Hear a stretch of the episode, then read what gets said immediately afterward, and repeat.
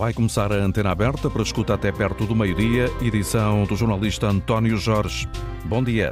Olá, bom dia. Comigo hoje na emissão está uh, Hilda Brito na produção e uh, Alberto Cardoso na coordenação técnica. Vamos falar do Serviço Nacional de Saúde.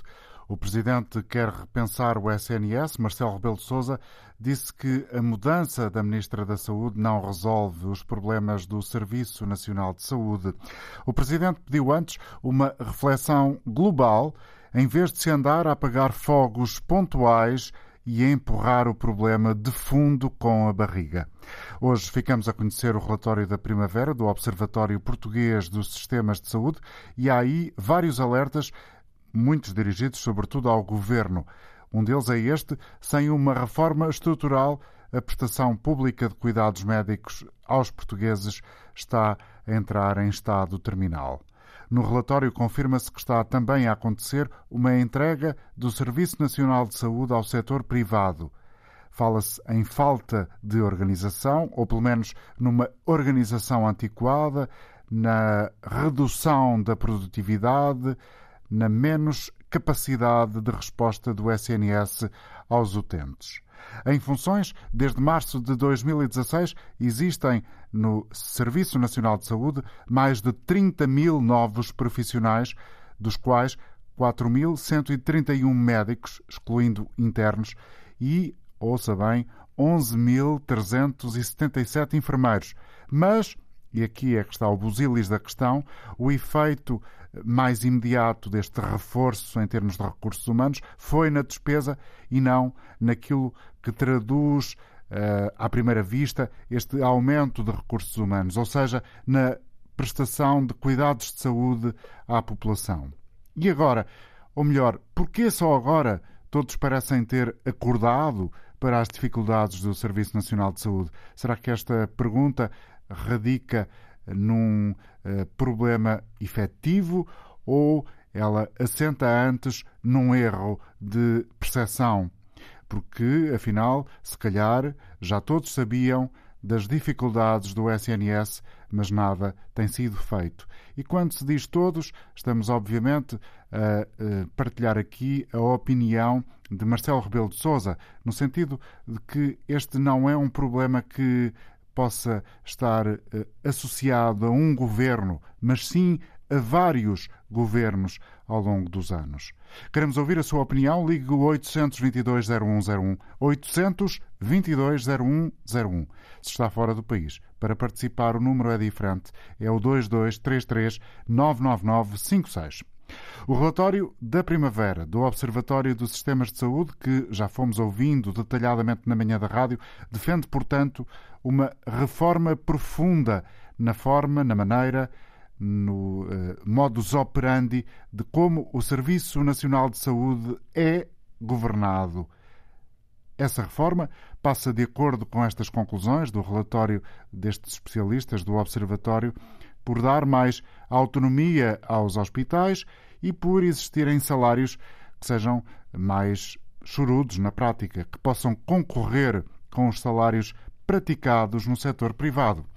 São conclusões que são essenciais para o programa de hoje, para ouvirmos a sua opinião mais adiante.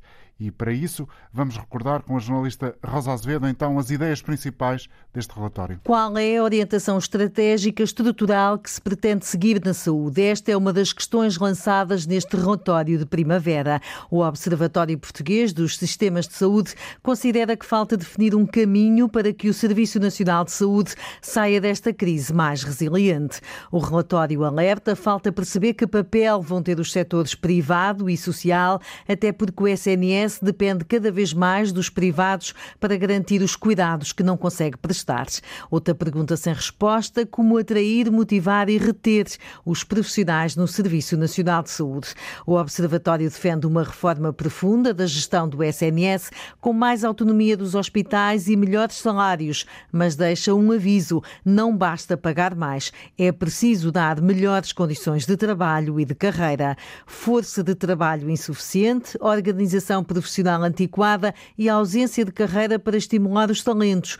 É o diagnóstico feito no relatório de primavera intitulado E agora? E agora, agora vamos ouvir as explicações mais detalhadas ainda do professor Manuel Lopes, é professor na Universidade de Évora ele é um dos coordenadores do Observatório dos Sistemas de Saúde. Foi com quem a jornalista Rosa Azevedo falou esta manhã. Ele defende que a revolução estrutural eh, que defende o Observatório obriga uma espécie de pacto social, não é um trabalho apenas para uma legislatura. Esta falta de estratégia para a reestruturação eh, do SNS não é algo que possamos dizer que é uma novidade, porque efetivamente eh, há muitos anos que percebemos que o SNS precisa de uma alteração estrutural e essa estratégia nunca foi clara.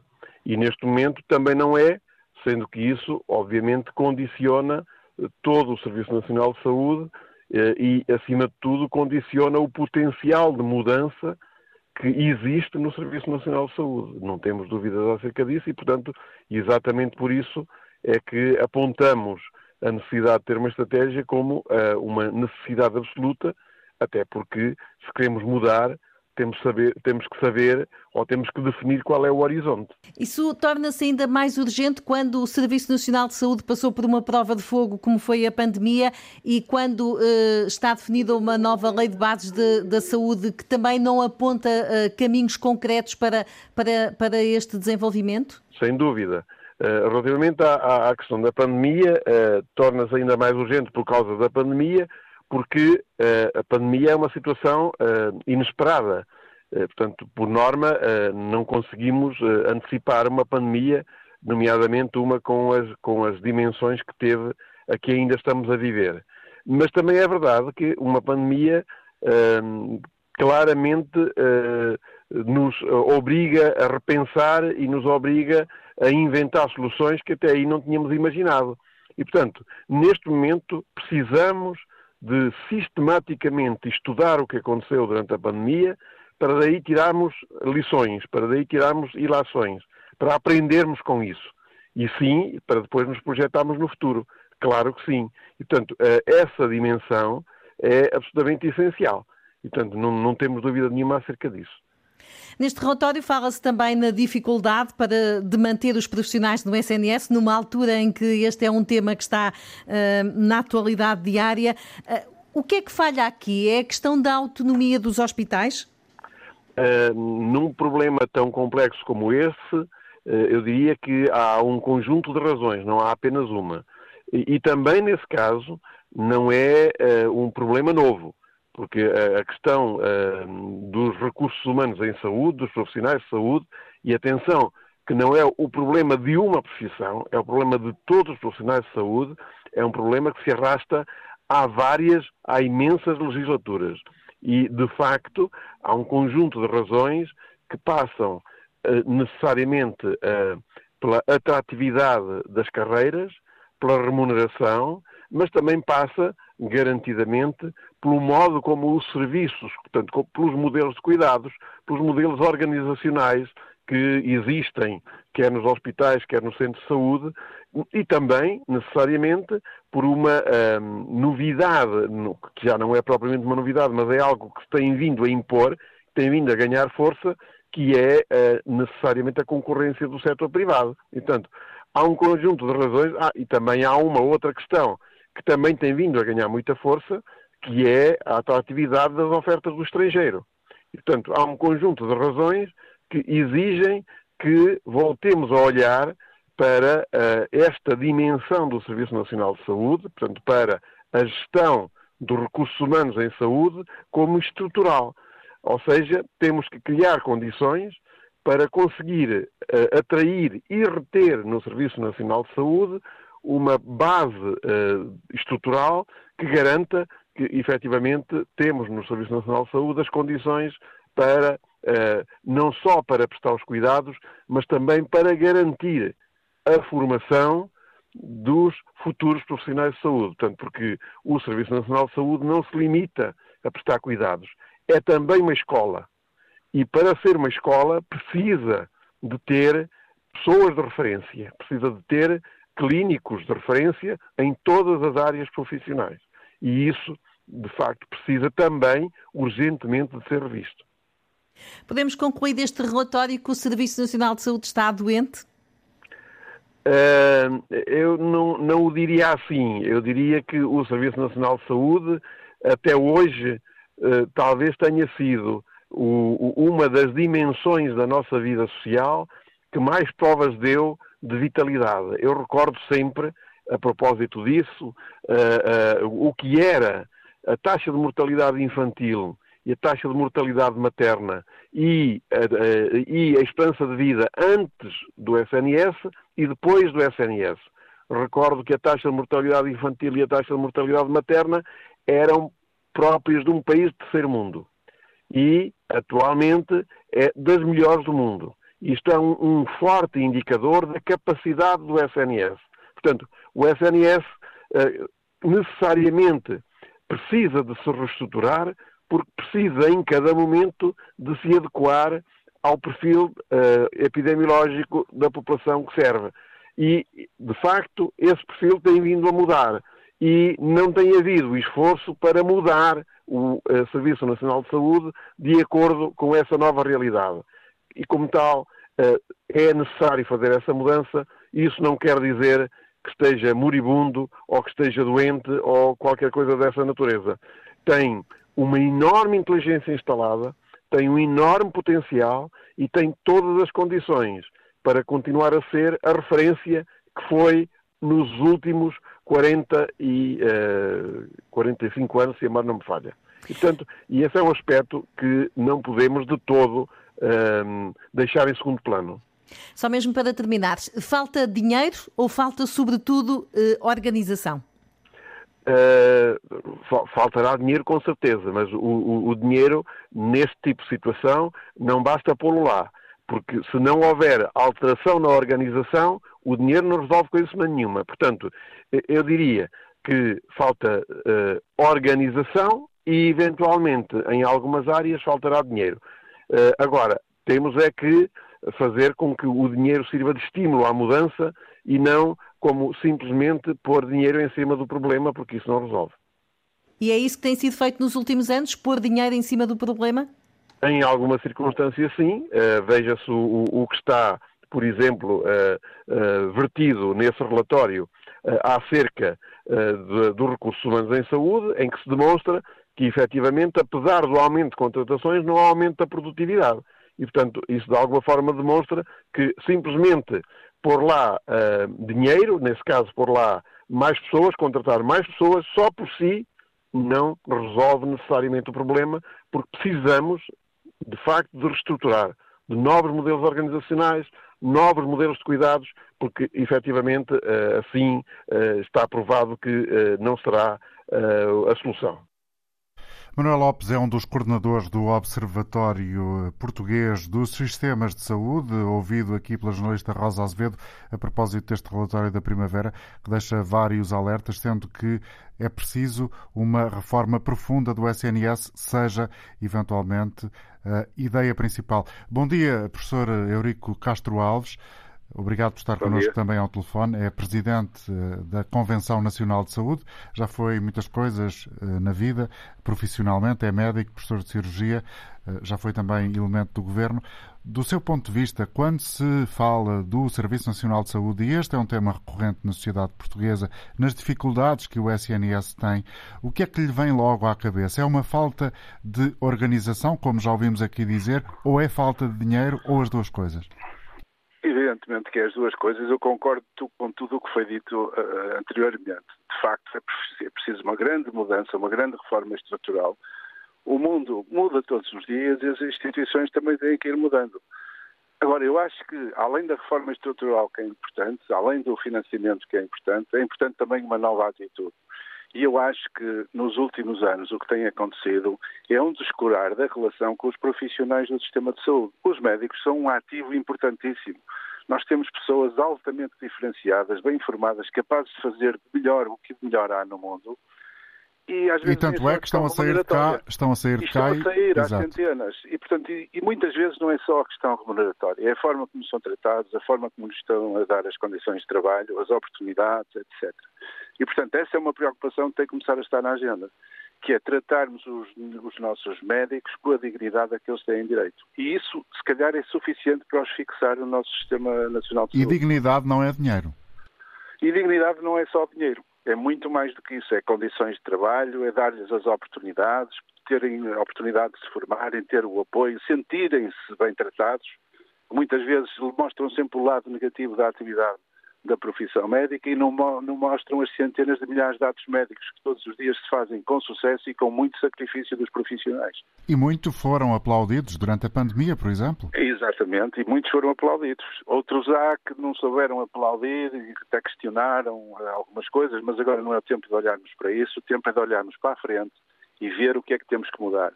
E mudar é aumentar o financiamento claramente, fazer uma profunda reforma estrutural, descomplexizar ideologicamente o nosso sistema de saúde, temos que aproveitar todos os recursos disponíveis e começar a tratar bem os nossos profissionais. Ou seja, sistema e não serviço, na velha, na velha dicotomia sistema que o PSD. E não serviço, porque o que nos interessa a nós é tratar a saúde dos portugueses, tratar todos os portugueses por igual e não estar aqui a premiar complexos ideológicos que nos deixam não aproveitar recursos que estão disponíveis e que são também de alta qualidade e de alta eficiência. Nos últimos anos, do seu ponto de vista, esse foi um dos problemas, uma questão ideológica?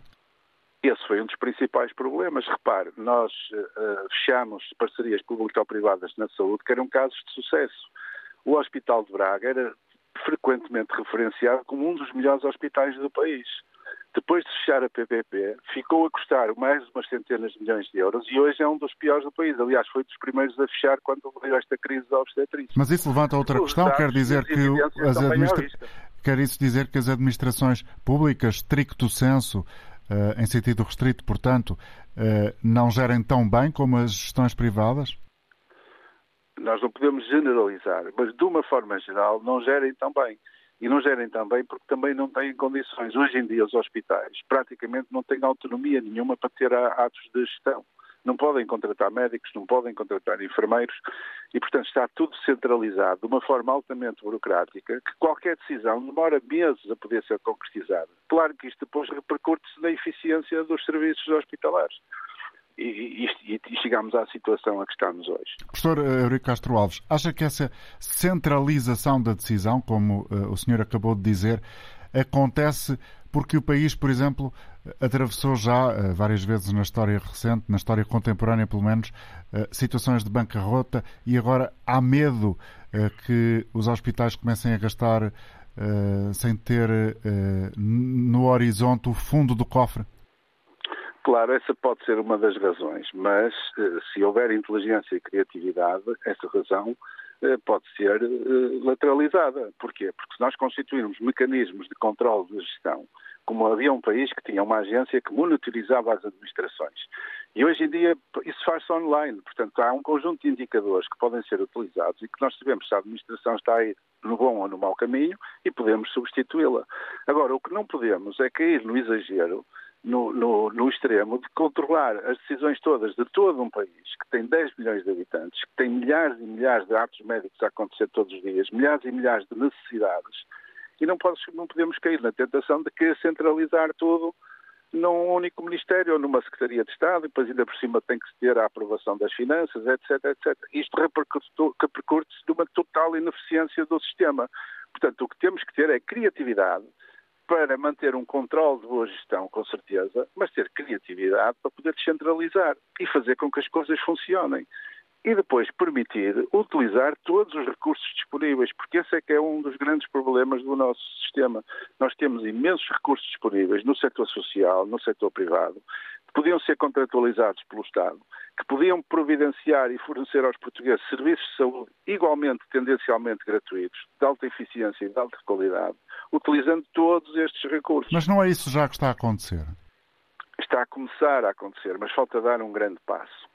E esse grande passo tem que ser dado por uma reforma profunda do nosso Serviço Nacional de Saúde, ou se quiser, do sistema de saúde, desburocratizando os hospitais, flexibilizando as gestões, tratando bem os seus profissionais, os médicos, os enfermeiros, e isto não, não falamos só de condições remuneratórias, que é permitindo-lhes ter boas condições de trabalho, e etc, etc. Portanto, há um conjunto de circunstâncias. Os diagnósticos estão mais que feitos. Pois. Já se tem falado tanto sobre isso, já toda a gente disse tudo. Só falta uma coisa, fazer.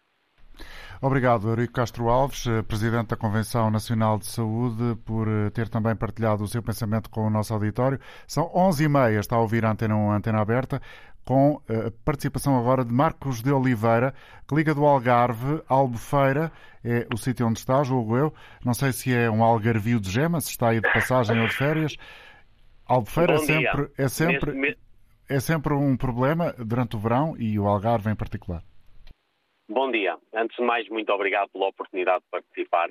Eu não sou algarvio de gema, estou bimaranense, trabalho no Algarve há alguns anos. Neste momento até estou em Beja. Um, e o que eu tenho a dizer sobre este assunto que é, que é tão importante para todos nós é o seguinte, e, e tive a ouvir com muita atenção esta última intervenção, que acaba por vir dar um bocado de razão àquilo que eu acho. O serviço, a única forma do Serviço Nacional de Saúde voltar a funcionar bem é com exclusividade dos médicos. Não há interesse neste momento que o Serviço Nacional de Saúde funcione bem e eu dou alguns exemplos concretos. 5 milhões de portugueses Não há interesse seguro de quem? Dos privados. Aliás, a última intervenção, o que é que ouvimos? Parcerias público-privadas, os tratamentos serem feitos no privado. 5 milhões de portugueses têm seguro de saúde, eu incluído. Se o Serviço Nacional de Saúde funcionasse na perfeição, porquê é que eu havia de pagar um seguro? Eu já pago segurança social. Eu dou-lhe dou dou outro, outro exemplo. A, a, minha filha foi seguida em Faro uh, em neurologia. E neurologia, ela tinha epilepsia, ou seja, uma coisa muito sensível, não é? E quando começou a ser seguida, eu, eu disse à médica estava disposto a tudo, para ela ser bem tratada, inclusive fazer o tratamento do privado, que não me importava de pagar.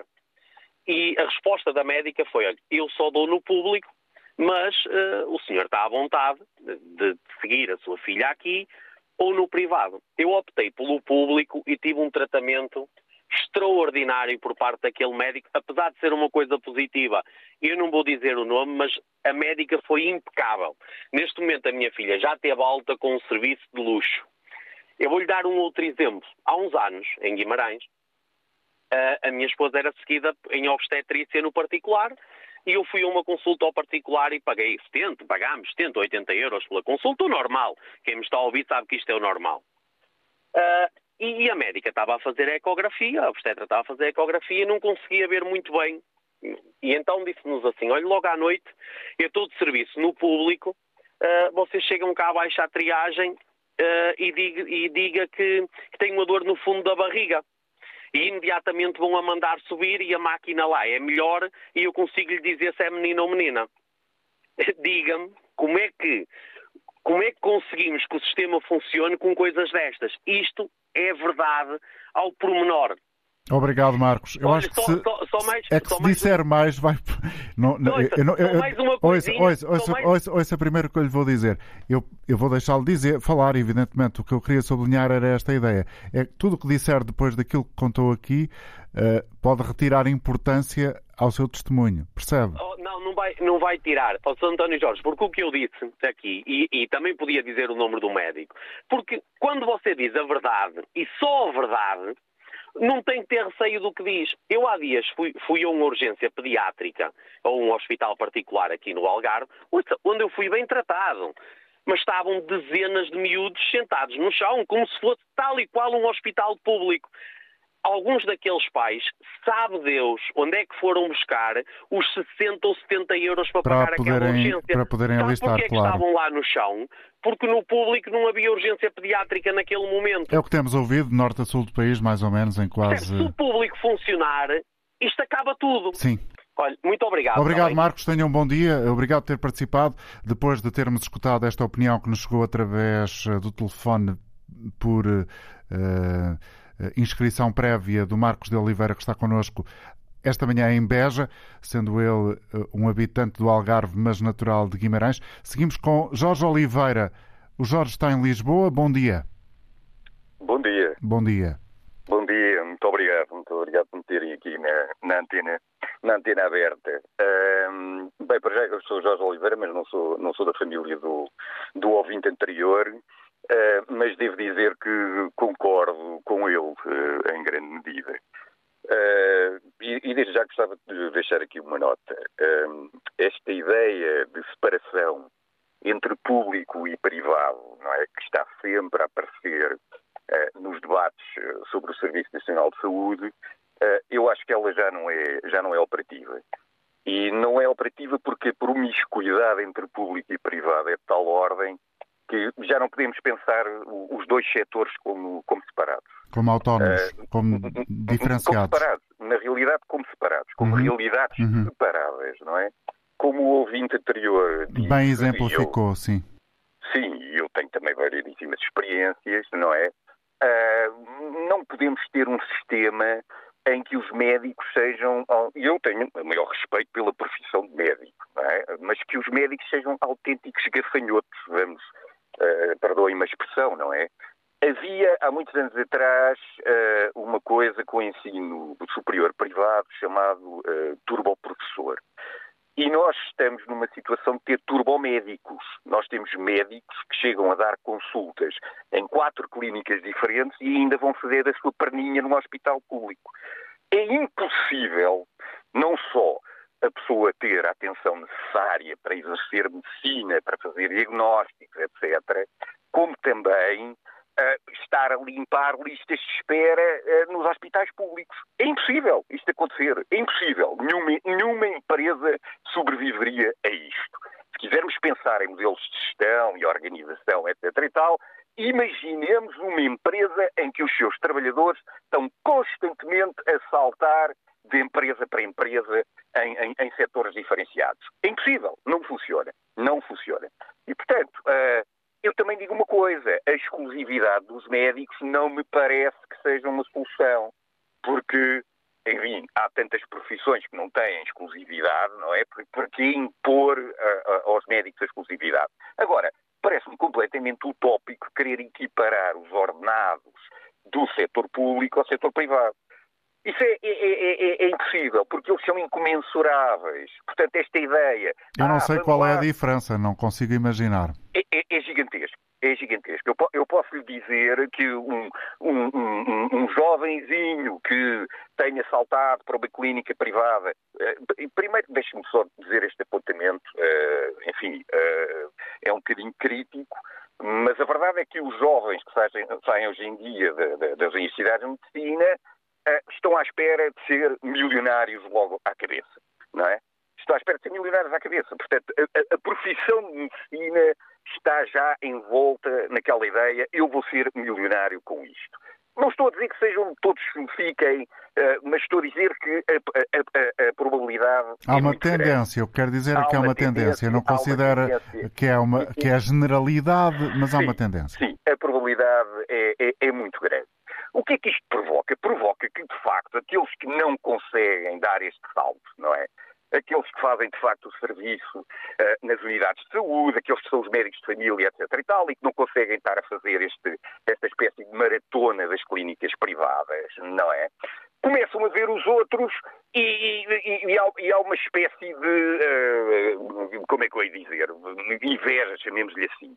É? O, e, além há... disso, cria outra coisa também dramática e julgo que censurável, que é uh, eventualmente a consciência nas pessoas, nos utentes, de que há médicos de primeira e de segunda e de terceira e por aí fora. Claro, obviamente, obviamente. Quer dizer, por exemplo, eu, eu, eu, eu acho impressionante como é que os sindicatos nunca falam disto. Como é que os sindicatos não falam disto? Vocês querem resolver a, a, a, o problema das listas de espera nos hospitais?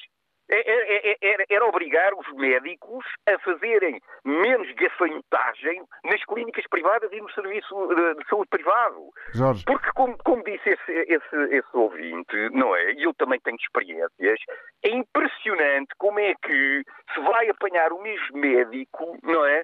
Em, em variadíssimas clínicas. Obrigado. E, e, no setor público também. Obrigado pela sua participação, por ter vindo uh, deixar aqui o seu pensamento com connosco esta manhã, o Jorge Oliveira a falar-nos de Lisboa. No Porto está Jerónimo Fernandes.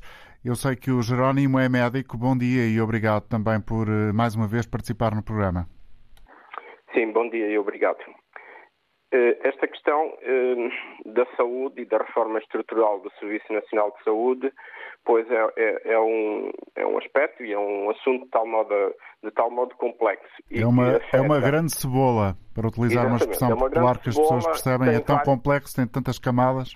Exatamente, tem tantas camadas que depois aqui está imbricado as diversas visões, as visões legítimas dos diversos agentes da sociedade, tal como, eh, concretamente, os dois últimos cidadãos que, que, que, tomaram a palavra e que são, na sua eh, cidadania, expressam aquilo que lhes parece. Mas, tal como nós, os profissionais, eu aqui como médico e, e, e outros, quando vamos às urgências, temos sempre uma visão parcial e circunstancial de um problema, repito, de tal modo complexo, mas cuja eh, dificuldade de, de, de, gestão e de contenção de custos e de resolver o problema do acesso dos cidadãos a esse serviço que não está garantido, já está diagnosticado há décadas, pelo menos há duas décadas ou três, eh, sendo certo que o período em que o Serviço Nacional de Saúde teve melhor performance foi provavelmente na década de 90.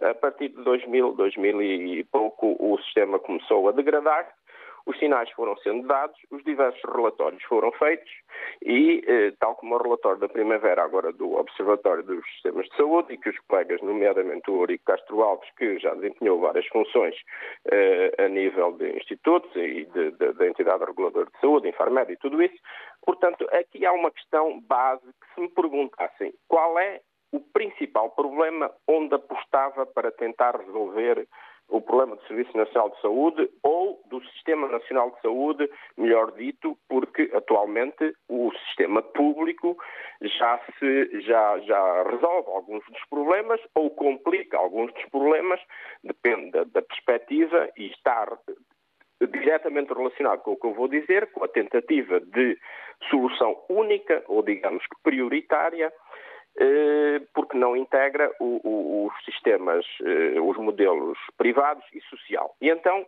qual a principal medida? Integração informática dos atos de gestão e dos atos de produção dos diversos intervenientes.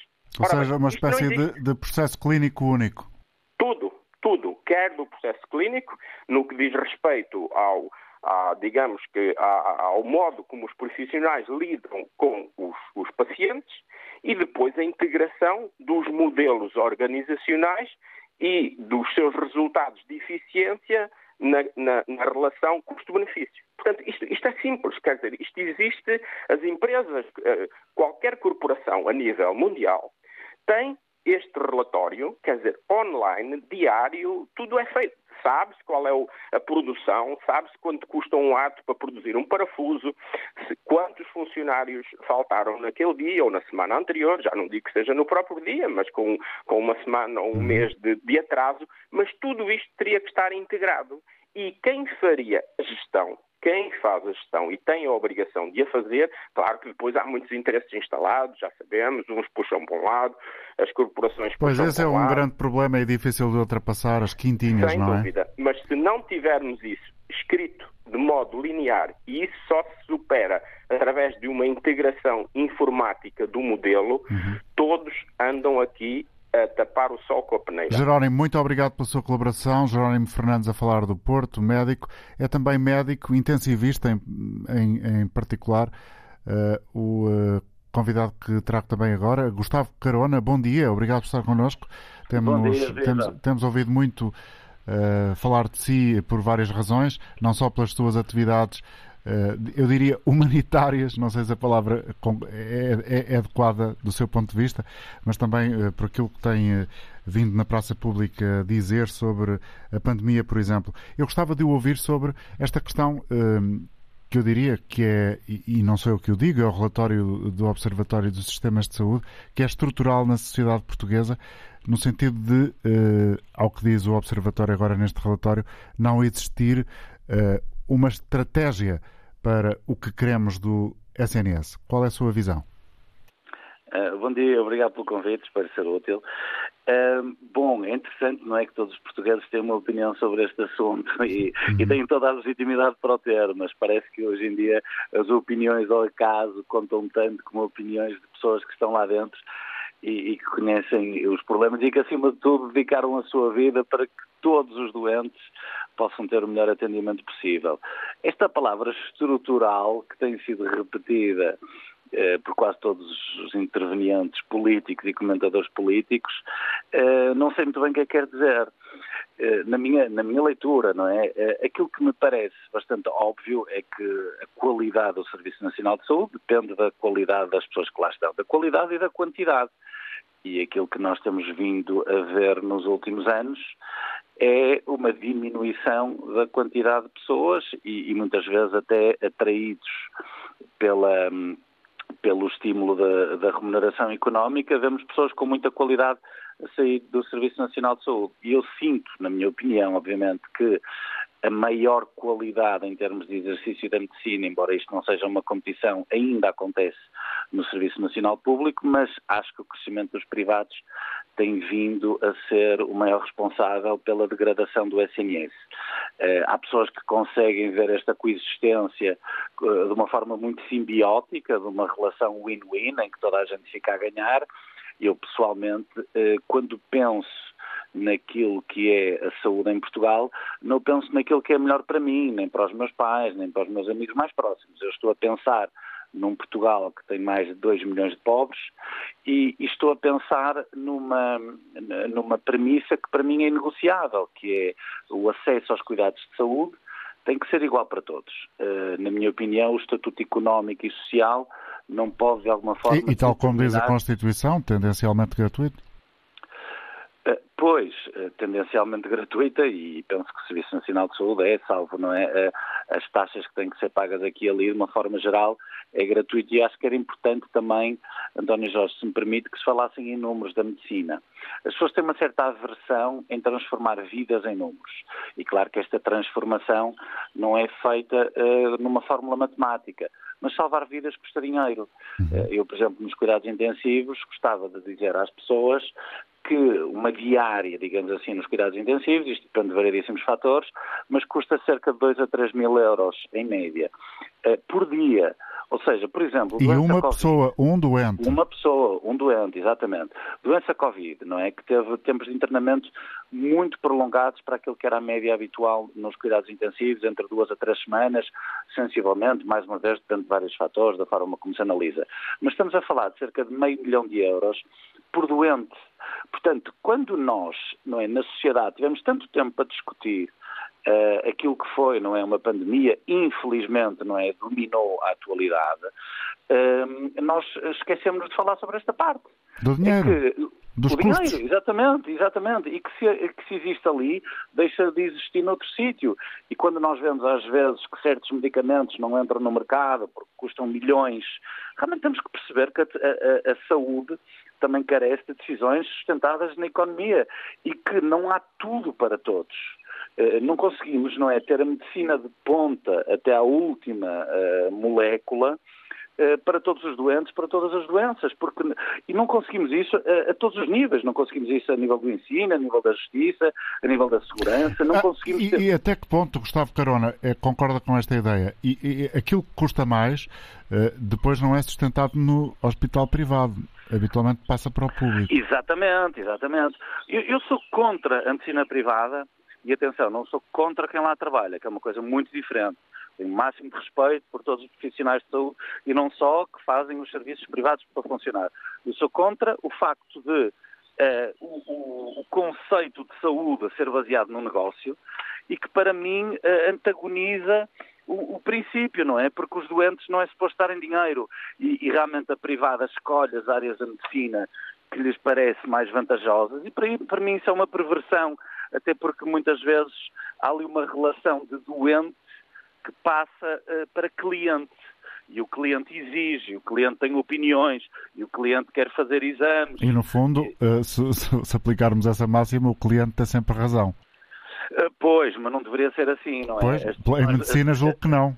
Exatamente, as decisões do corpo clínico, não é? Uma pessoa quando vai num avião não está à espera que os, que os, passageiros tenham opiniões sobre, sobre os pilotos. Portanto, nós também não queremos isso na medicina porque é mau para os doentes. As pessoas acham que têm opiniões sobre, as pessoas têm direito ao seu livre-arbítrio, mas depois de terem as opções clínicas detalhadamente explicadas pelo corpo clínico.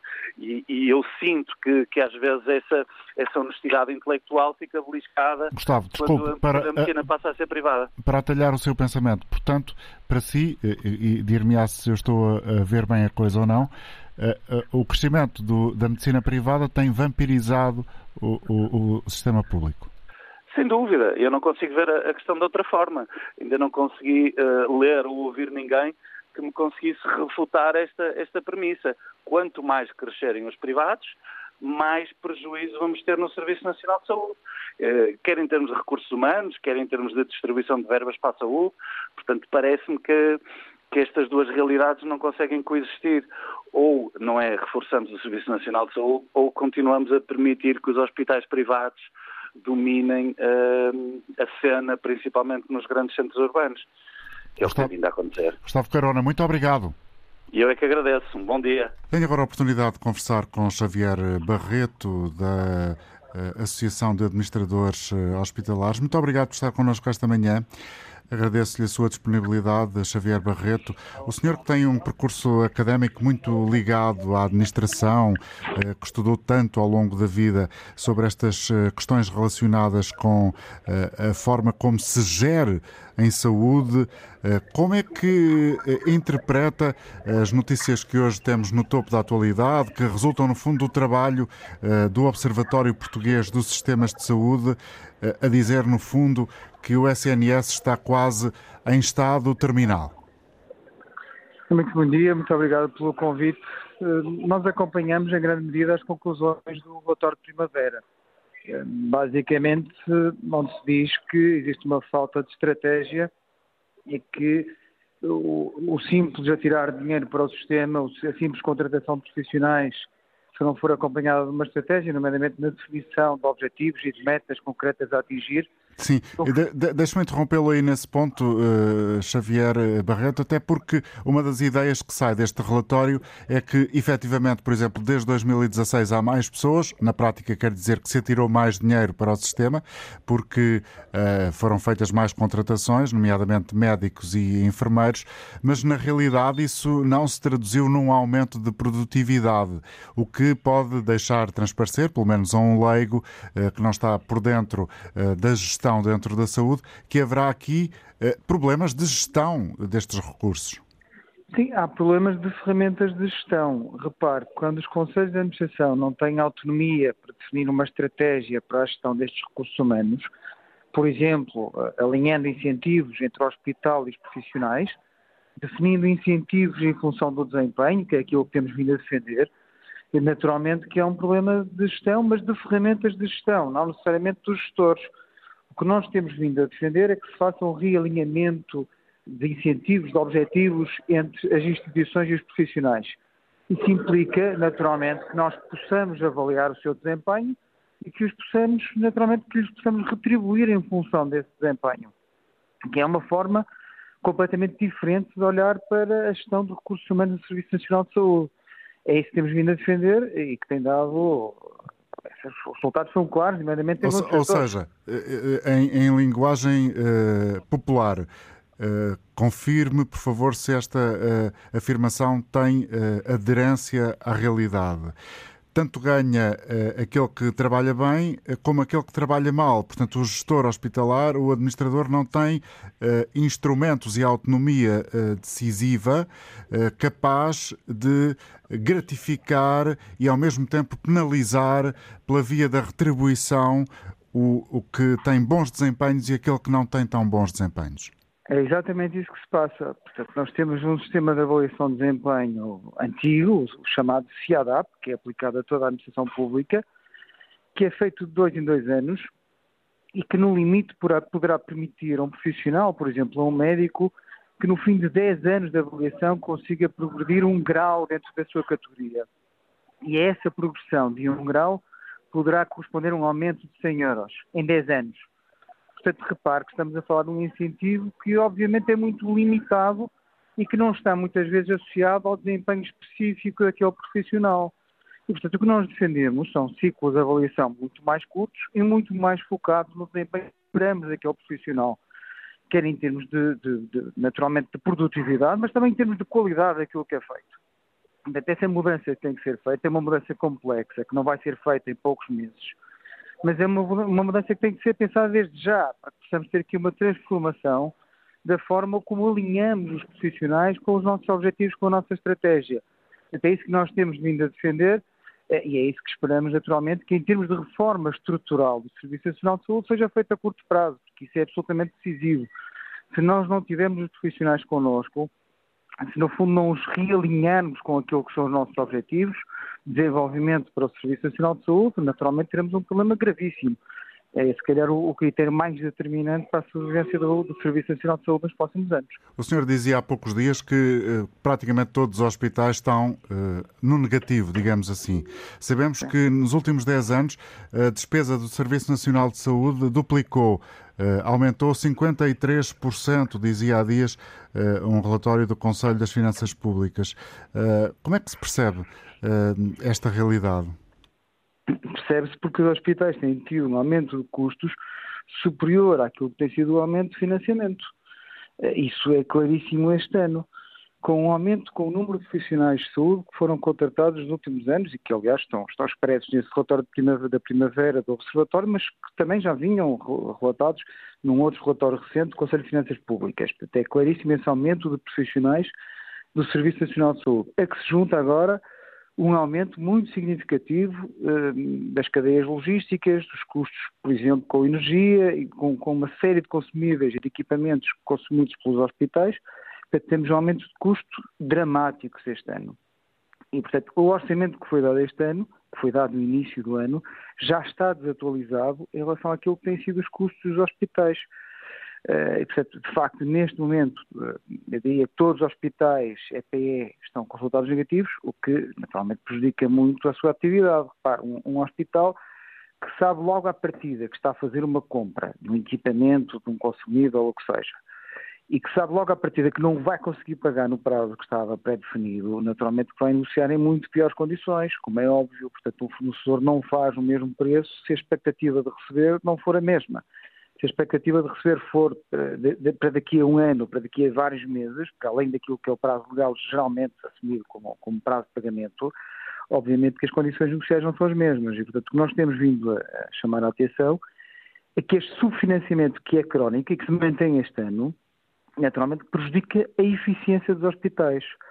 Eh, e, portanto, e o senhor tem alguns sinais, eh, esta crise, digamos assim, mais uma na saúde, porque na prática, ao longo das décadas, temos vivido uh, com maior ou menor mediatização uh, este problema.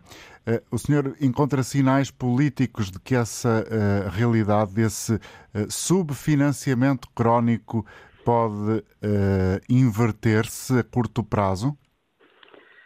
Não, repare, eh, nós temos quase três anos, dois anos e, e, e alguns meses em, em, pandemia, absolutamente focados na pandemia. E, portanto, eu admito que durante esse tempo, durante esse período, que não tenha havido, se calhar, a serenidade e o tempo necessário para pensar nestas questões mais estruturais.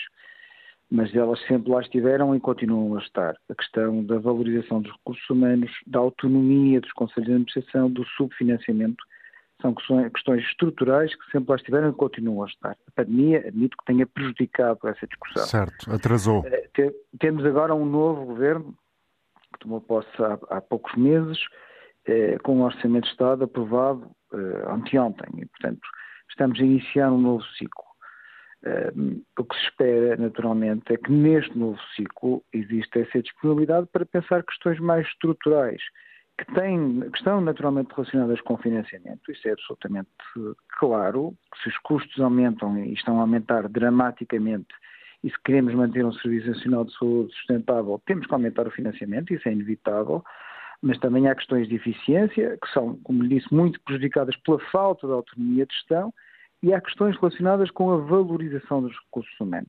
Os, os salários têm vindo, no fundo, a ser desvalorizados ao longo do tempo, à medida que o custo de vida aumenta, à medida que temos mais concorrência por parte do privado, é natural que os salários que foram definidos há 10 anos, hoje em dia, estejam desvalorizados, mas mais do que isso, é importante repensar a forma como nós gerimos os recursos humanos, a estratégia que temos para a gestão.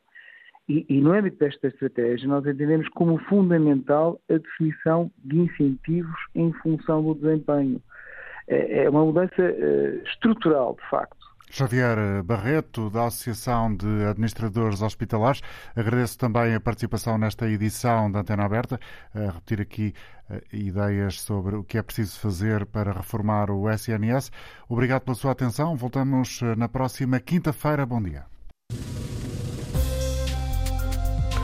Termina aqui a Antena Aberta, edição do jornalista António Jorge.